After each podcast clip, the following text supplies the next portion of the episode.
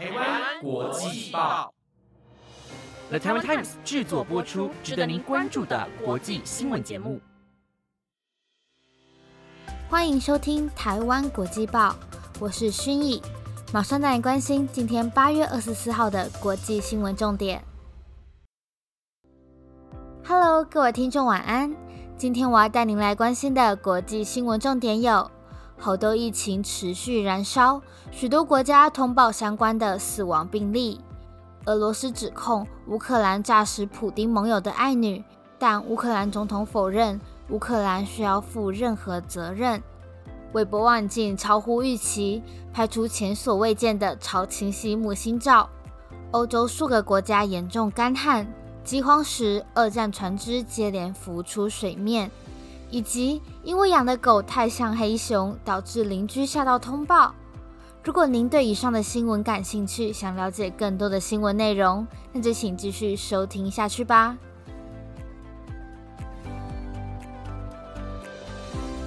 今天的第一则新闻带您来关心到猴痘疫情持续燃烧。根据统计，全球已经通报有大约四万两千五百例的确诊病例，而截至二十一号，巴西总共有三千七百八十八例的确诊病例，成为了全球第三多的国家，并且在近日，墨西哥和古巴都传出各有一名猴痘确诊者的死亡病例。虽然两个国家都没有将死因归咎于猴痘病毒，目前猴痘确诊病例最多的国家是美国。根据美国疾病管制及防御中心的最新报告，美国总共有一万四千五百九十例的确诊案例，第二多的则是西班牙。截至十八号前，有五千七百九十二名的患者感染。接下来便是有三千七百八十八例的巴西。根据路透社的统计，目前全球有八十个国家通报，共计超过四万两千五百例的确诊病例，其中包含巴西。古巴、印度、西班牙和墨西哥等国。里约热内卢联邦大学分子病毒学实验室主任谭努里表示，口罩并不能作为防御猴痘病毒的方式，因为它是透过密切的皮肤接触和共用物品传播。谭努里指出，除了通过性行为会传播猴痘病毒外，任何人都有可能透过抓脸或将手放在眼睛上而感染病毒。而因为猴痘病毒具有很高的传播力，所以在检测结果呈阳性的情况下，七天的隔离期可能还是会造成病毒的传播。因此，在结痂全部脱落前，感染者仍然具有传播性。坦努里表示，猴痘病毒在环境中很稳定，至少能活跃九十个小时。不过，它对七十度的酒精和普通洗洁精很敏感，因此保持个人卫生，避免摸脸。经常消毒或清洁双手，便是最好的防御方式。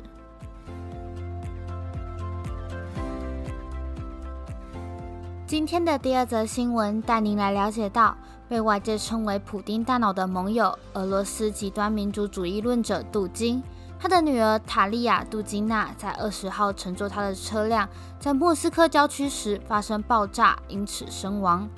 在事发后，俄罗斯联邦安全局便指控是乌克兰的情治单位所做的暗杀事件。不过，乌克兰官员出面否认。乌克兰总统泽伦斯基也表示，乌克兰无需对此次事件付出任何责任。据路透社报道，调查人员表示，塔利亚在二十号的时候，他驾驶的丰田修旅车疑似被安装爆炸装置，导致在路上时爆炸起火。而针对这次的爆炸案，俄罗斯联邦安全局声称，凶嫌是一名乌克兰的妇女，并且在案发后便开着车带着女儿离开了俄罗斯，前往爱沙尼亚。这次的事件，俄罗斯指控是乌克兰所为。不过，根据美国 CNN 的报道，泽伦斯基表示，这次的爆炸案并不是乌克兰的责任，因为犯罪嫌疑人并不是乌克兰的国民。并且也不在乌克兰境内和俄罗斯占领的区域之中。乌克兰总统府顾问波多利亚科在案发后也曾说，乌克兰和此次事件当然毫无关系，因为他们并不是犯罪的国家，更不是恐怖主义的国家。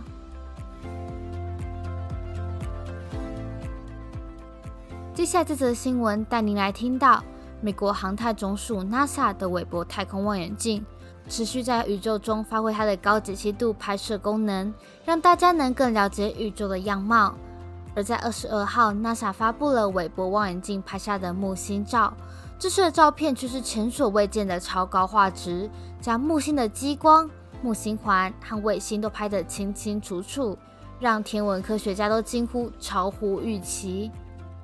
NASA 在当地时间二十二号公布了两张由韦伯太空望远镜所拍摄的木星照，照片是由几种不同波长的光合成。第一张的木星特写照是由韦伯太空望远镜三个滤镜的图像合成，第二张则是较为广角的照片，拍摄的是木星细小的木星环和两颗卫星。这组由韦伯太空望远镜七月拍摄的木星照片，对比前一代的哈勃太空望远镜所拍摄的木星照片。看起来似乎是只有颜色上的差异，但其实韦伯更清楚地捕捉到了木星的极光和卫星，并且也终于让人类能够亲眼见识到，因为木星南北极的极端天气变化，而在高纬度有许多代表极圈地带有雷电风暴的光点。NASA 表示，研究人员已经开始分析韦伯望远镜传回来的数据，希望以此开展对木星进一步的研究。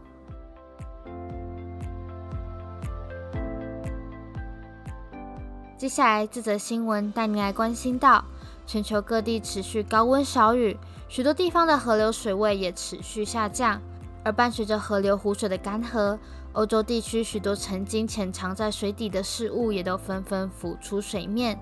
其中便包含了饥荒时和第二次世界大战期间沉没的船只残骸。所谓的饥荒石，其实就是一些河床的岩石。但是这些岩石只有在水位极低时才能看见它们，而这些石头的历史其实可以追溯到几十年、几百年前。一些先人会在上面刻上有关干旱所引发的灾难讯息，提醒大家干旱所带来的苦难。其中最古老的碑文是在易北河流域所发现，可以追溯到一六一六年的饥荒时，在它的上面有一行德文写成的文字是：“如果你看见我，就哭吧。”而在塞尔维亚境内的多瑙河水位降低后，则是出现第二次世界大战期间沉没的船只残骸。这些船只中有些甚至还满载着炸药。意大利的波河水也因为干涸而发现一枚没有被引爆的二战时期的炸弹。因此，在曼图亚市附近的一个村庄，有三千名的村民被疏散，让专家能拆除并安全地引爆它。其实不止这两个案例。越来越多的地方因为高温不降雨而导致的河水枯竭，让沉没在水底的船只重新浮现。其实，不管是饥荒时，或是重新回到陆地的船只残骸，都是显示目前严重的干旱问题。根据欧洲干旱观测站的数据显示，干旱警告目前正在影响着百分之六十以上的欧洲地区。德国、英格兰和意大利的主要河水水流量也都在逐渐减少。最近几周，法国和西班牙等国家也都已经开始不得不限制用水量，甚至在这两个国家的部分地区，还在某些特定的情况下被迫切断供水。